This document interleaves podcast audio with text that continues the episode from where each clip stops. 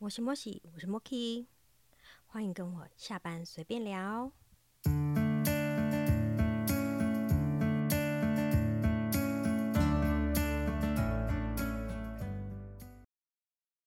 嗨，我是莫 key。这礼拜周末，凯道上举办了环路渔民的活动。虽然说我个人是因为自己有事情，所以没有前往参加。不过这个议题应该很多人都很不满，特别是如果像住在比较人多的都市啊、都会区的话，应该很有感觉。虽然说号称是都会区，但同样的，呃，都会区我们本来印象中应该要设施会比较完善，但是同样的。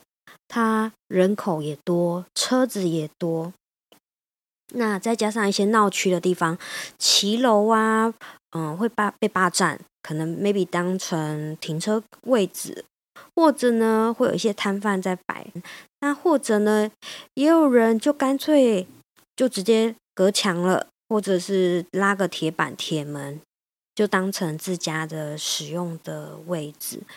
我想这些东西。真的就是台湾的日常，大家都很习惯说，嗯，权状上面明明就有骑楼啊，为什么我不能自己使用呢？但是有一个部分，就是当初骑楼的设计，就是让大家可应该也是说，呃，政府也是想要偷懒，那把道路这块面积，诶，我可以给民宅使用，没有问题。那同样的。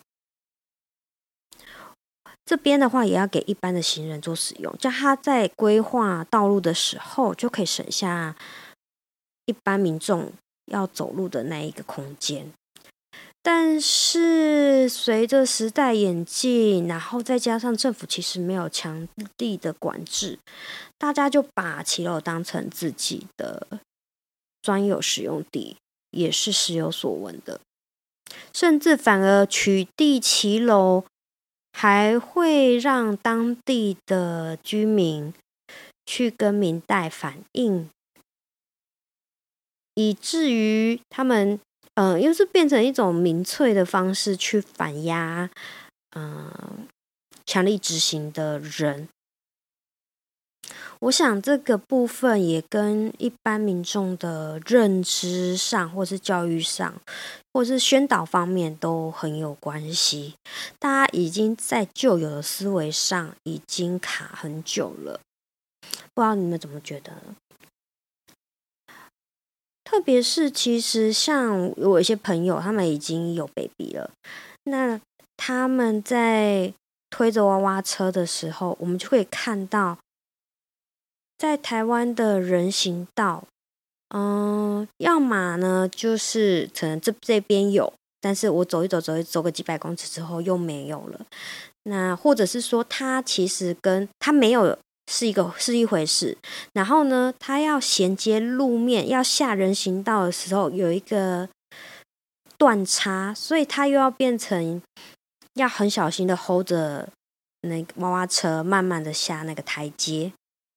那这是一个，那另外一个是说，嗯，像我们也有可能走一走就遇到电线杆或者是变电箱这一类的公有设施，那他们在应该说这个算是在都市规划、交通规划的时候，他们没有好好的去把这些东西跟人行道去做一个切分，那。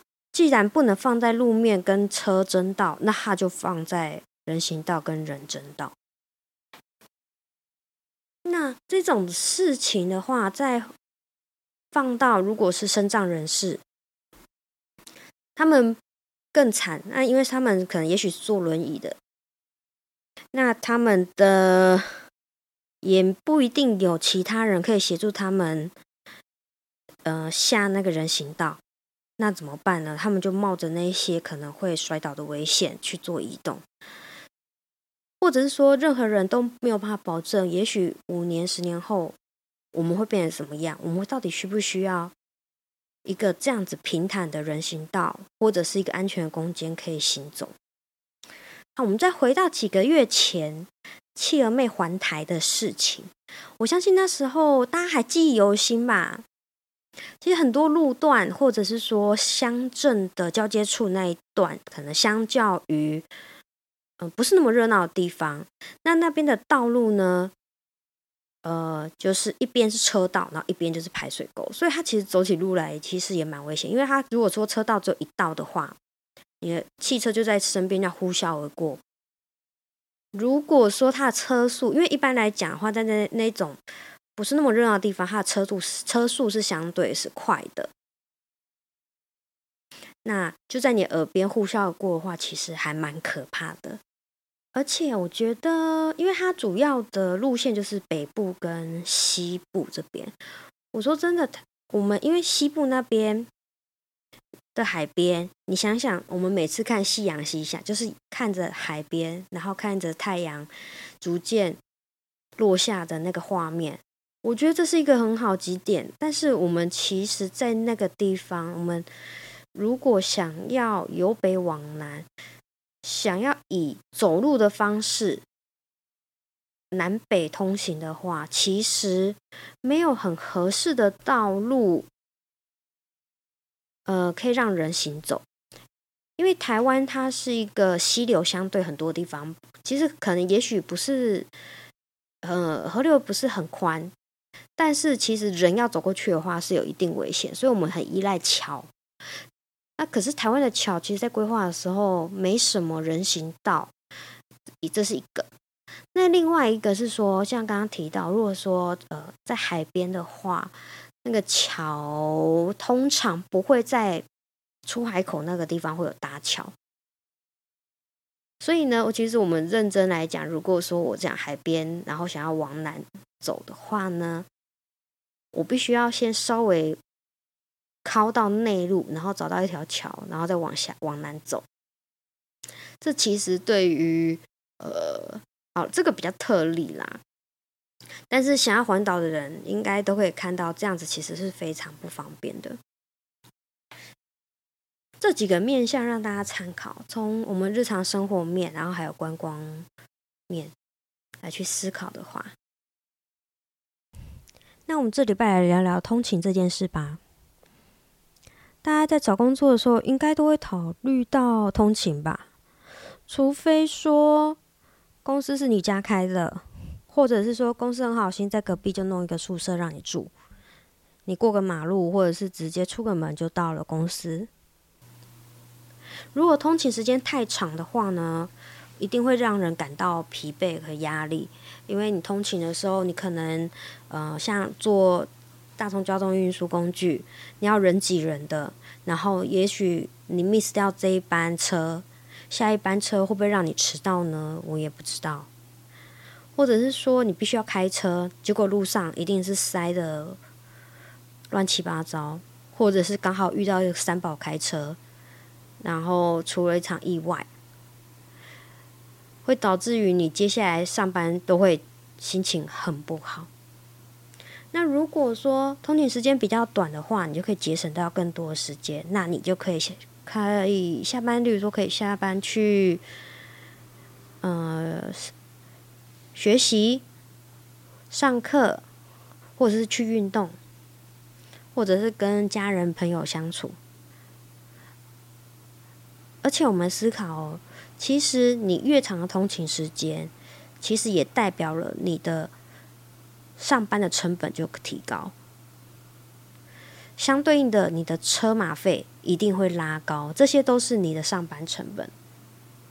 所以呢，我们在一定要评估一个通勤时间合适的工作。可是说真的，这些东西跟每个人还有说你通勤的方式都会有所差异。在台湾通勤大致上就分成那几个：第一个大众交通运输，那包含了公车、巴士、捷运、火车。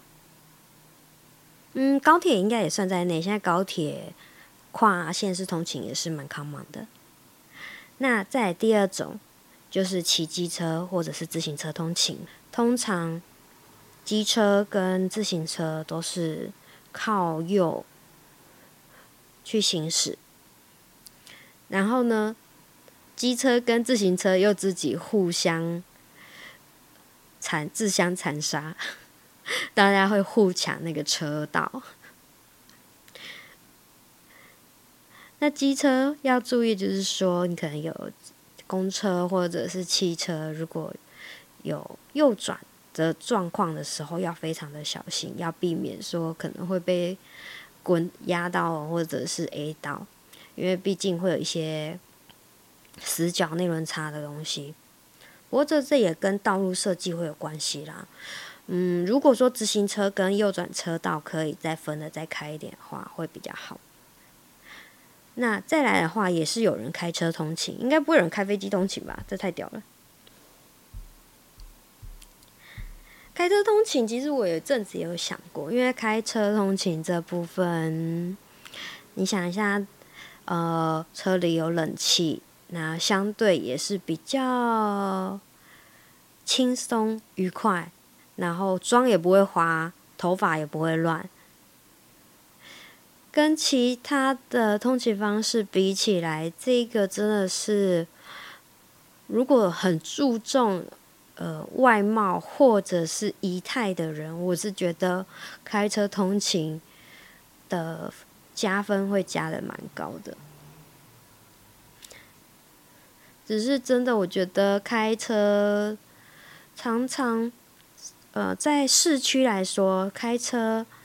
常常要花到机车的两三倍时间，所以我其实不太能够忍受这样子，要花那么多时间做一个移动。当然，如果说今天可能有一些状况，例如说你可能要顺便载小孩出门，或者是说你本身等一下有有出差的需求。那开车就无可避免了。不知道有没有人看过新竹科学园区的上班路线的影片？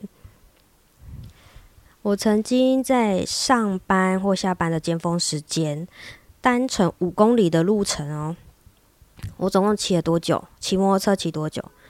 二十分钟。你没有听错，是二十分钟。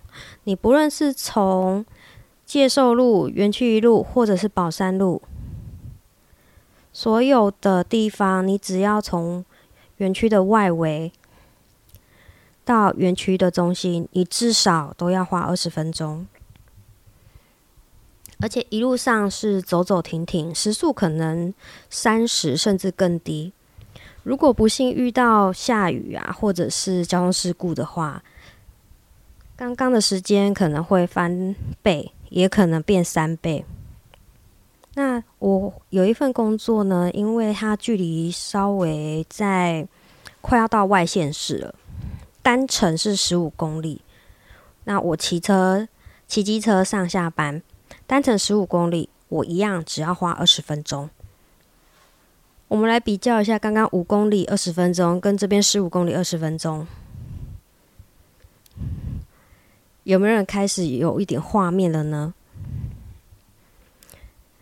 乍听之下，十五公里好像很远，但是一路上的红绿灯距离不会算太近，车辆的数量虽然有点多，但是不会到塞车的程度，所以移送的过程中其实是很舒服的。你不会说像在科学园区那样子走走停停，走走停停，可能吹个油门又刹车，吹个油门又刹车。这样子的骑车反是反而会觉得觉得非常不舒服。后来因为公司旁边有火车站，所以呢，我也考虑要搭火车通勤上下班。所以呢，我的路程就会变成从家里骑机车到公司，变成是从家里移动到火车站，然后火车站再移动到公司旁边火车站。整体的时间大概会多了十分钟到二十分钟，但是我最终还是会选择了搭火车通勤，因为火车通勤的时候，你的过程当中，你的时间可以拿来专注在别的事情上面，不论你是要休息，或者是要学习，甚至我也可以拿来思考待会工作的事情。或者我可以拿来写一些文章大纲，或是考虑 p o d c s t 这边的事情。但最终决定我火车通勤的最后一根稻草呢，主要是因为有一阵子我的身体或心理状态不是很好，那导致于我那一阵子下班的时候，其实没有办法很专心在骑车这件事情上面。那这件事情就很恐怖了，我完全是靠本能在骑车的，所以我对于突然之间发生的任何，例如说冲出来的车子或是冲出来的人，我没有办法及时的反应。这个就好像是一个潜在的炸弹，然后在路上行走一样，这个太恐怖了。所以我就是改用火车通勤，那就变成可以把交通安全这件事情转到了。台铁上面，那我可以去专心做我的事情，甚至我可以先在车上睡一下。那如果是你会选择哪一个呢？那你用什么方式通勤呢？那你为什么会选择这个方式？欢迎在下方留言哦。